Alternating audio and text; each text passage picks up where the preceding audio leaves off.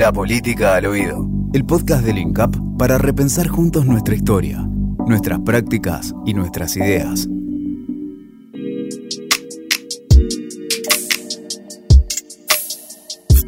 ¿Nos estamos comunicando bien los argentinos? Esa es una cuestión que devela a los políticos, pero que también debería develarnos a todos, porque cuando pensamos en la comunicación estamos pensando en la forma en que nos relacionamos los argentinos. Y, la comunicación tiene que ver con la escucha, tiene que ver con los discursos, tiene que ver con, con las formas en las cuales tramitamos la verdad o tramitamos las distintas verdades. ¿Y qué ocurre cuando los medios de comunicación, cuando las redes, cuando las fake news se entrometen en esa administración de discursos y en esa administración de verdades? ¿Qué ocurre cuando se miente en la comunicación política, cuando se miente en la comunicación periodística? ¿Qué pasa con la credibilidad en, los, en las sociedades cuando eh, está tramitada o tamizada por operaciones políticas, por operaciones periodísticas, por formas que no son puras mm, de comunicación o que son puro ruido. Esa es quizás la, gran preocupación de las sociedades hoy.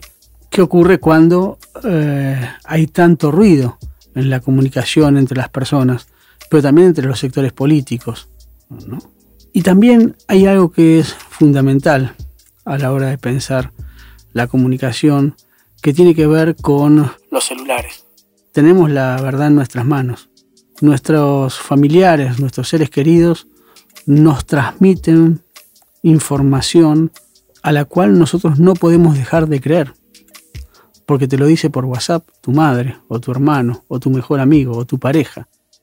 ¿Qué pasa cuando la falsedad y la mentira viene atravesada con los afectos, viene atravesada con las formas primarias de comunicación que son las familias y los afectos. Y yo creo que ahí hay que repensar la comunicación política. Ahí hay que repensar las redes como lugares constructivos para la comunicación política. Y también hay que pensar nuevas lógicas de comunicación. Cómo se construyen alternativas independientes. ¿Por qué los medios de comunicación solamente pueden estar en manos de empresas y no pueden estar en manos de los estados o, no pueden estar en manos de organizaciones no gubernamentales. ¿Por qué organizaciones como la CGT no pueden tener sus propios medios de comunicación o tienen que constituirse como empresas? ¿Por qué las empresas son las que deben liderar el intercambio de mercancías, que es la información, y no puede haber una comunicación que esté ligada a lo político o ligado al trabajo social.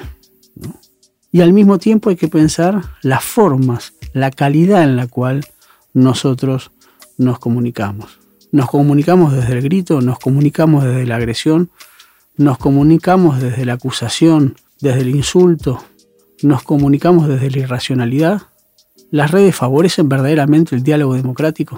Estas cosas hay que discutirlas, estas cosas hay que debatirlas, estas cosas hay que reflexionarlas. Y sobre estas cosas también hay que hacerse muchas preguntas y también hay que hacerse mucha autocrítica. Vos con tu celular sos reproductor de este tipo de comunicación.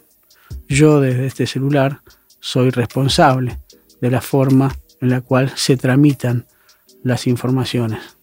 Somos cómplices de la mentira y también somos cómplices de las verdades cuál es nuestro rol como ciudadanos en este esquema de comunicaciones falsas, verdaderas, cruzadas. La pregunta del inicio vuelve a tener sentido. ¿Nos comunicamos bien los argentinos?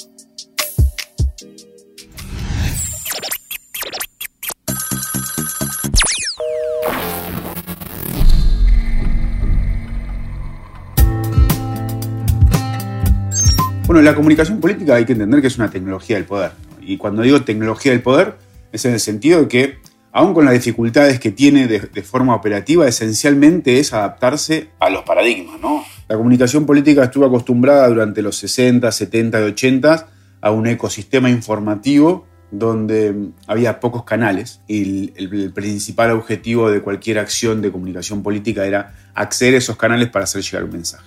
Hoy el problema no es eh, acceder a los canales, a las vías, sino es que el mensaje llegue y es por, por este quiebre de audiencia, ¿no? lo que llamamos el ecosistema informativo concentrado en uno, dos, tres o cinco grandes medios que estamos acostumbrados a ver entre los hasta finales de los 80, ese ecosistema voló por los aires.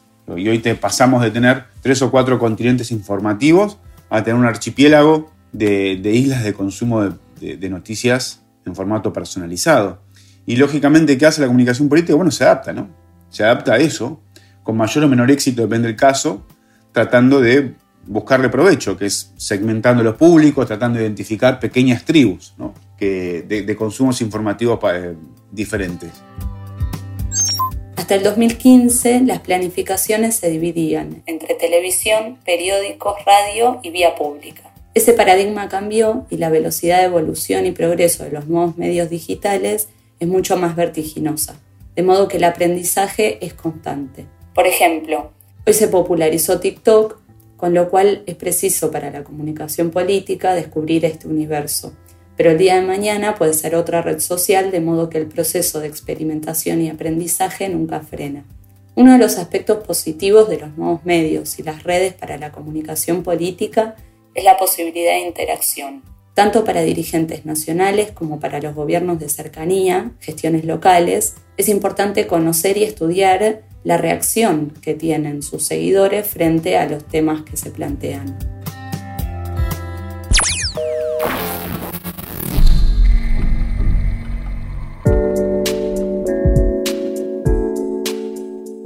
Prefiero hablar de campañas de desinformación, ¿no? Antes que, fake news. Me parece que es un concepto que engloba un poco más lo que fue sucediendo en los últimos años. Y a las campañas de desinformación les llamo a acciones de uso deliberado de elementos falsos para influenciar el voto o la opinión de los ciudadanos en medio de un proceso político o electoral.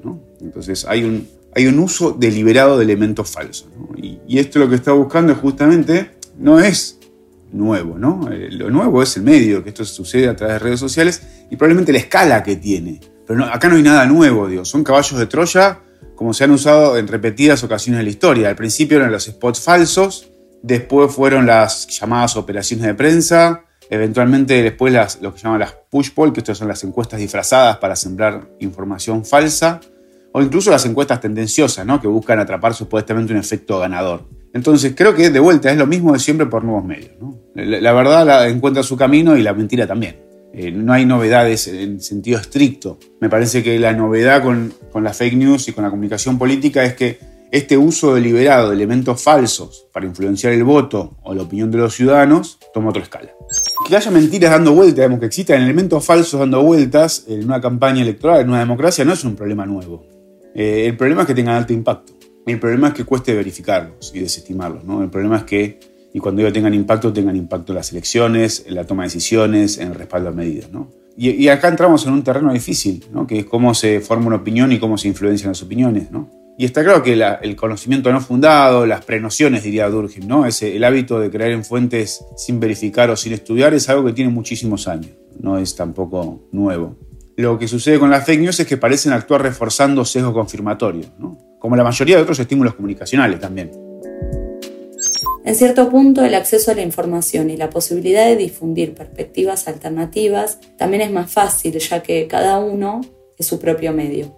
Ahora bien, existe indudablemente un problema en las redes sociales que son los famosos trolls, que intentan ensuciar, trabar la comunicación, generar expectativas falsas, pero sin embargo, estos trolls son direccionados y pagados por personas y grupos con intereses dentro del campo político. De manera que el problema sigue siendo eminentemente político y no del medio o de las redes sociales.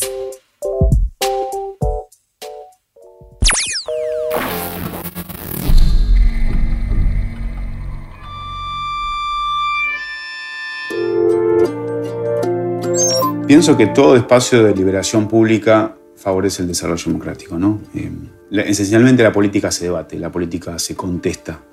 Y gran parte de las revoluciones sociales del siglo XIX y el siglo XX han tenido como foco esta contestación al poder. y la contestación al poder es posible donde hay una institución, un espacio donde alguien pueda decir algo en contra de otra persona.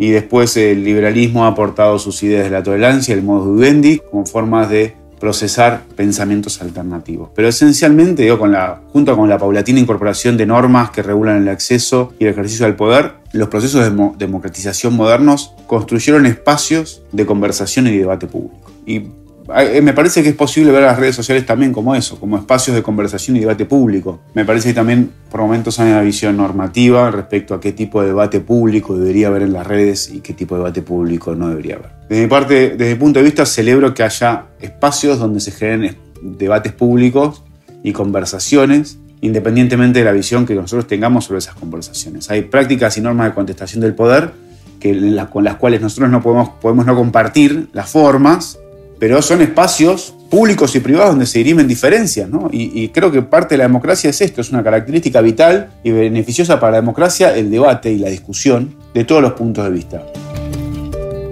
Si bien las redes sociales favorecen el diálogo democrático porque, como dijimos anteriormente, plantean un nuevo paradigma en el que cada usuario o usuaria puede ser emisor y receptor a la vez, es importante no olvidar que muchas veces esta posibilidad está coartada para muchas personas por la imposibilidad de acceso a dispositivos móviles o falta de conectividad. Obviamente, la concentración de los grandes medios también sucede en las redes sociales.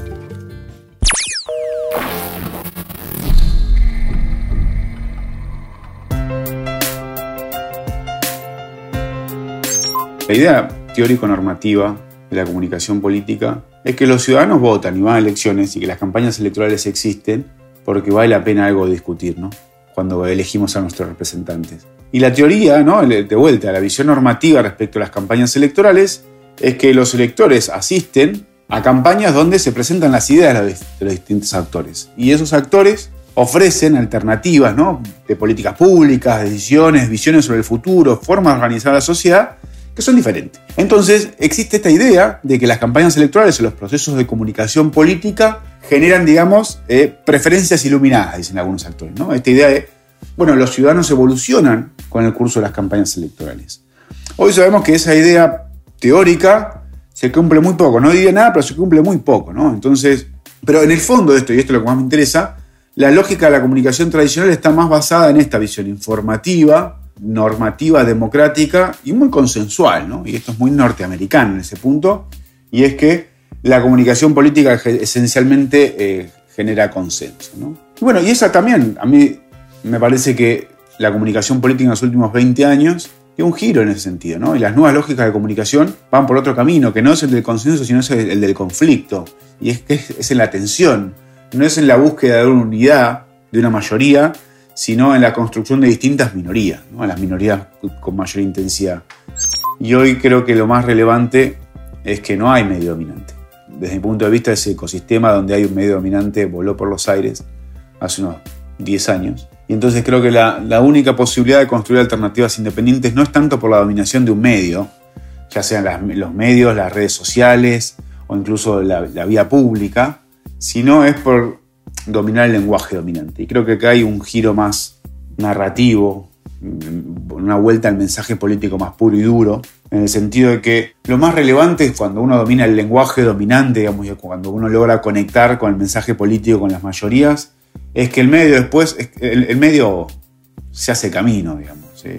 Y justamente con la cantidad de focos, focos de activación múltiples que tenemos, ¿no? con la emergencia viral de los contenidos, con la difusión descentralizada de las ideas y la información, donde hay un mensaje político, donde hay una narrativa potente, bueno, esa es la fuente alternativa. Esa es la fuente alternativa.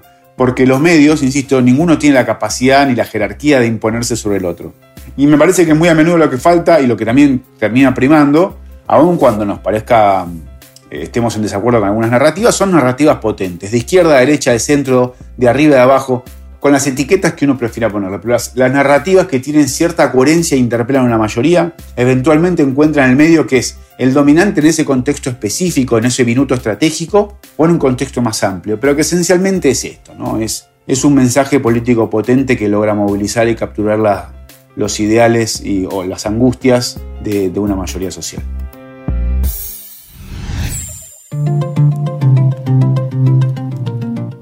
Si te gustó lo que escuchaste, si te pareció interesante, si te convocó a pensar, a reflexionar, te invitamos a que te acerques al INCAP eh, para seguir pensando colectivamente quiénes somos, quiénes fuimos, a dónde vamos, eh, como país y como, como mundo, como, como grupos sociales también y como individuos.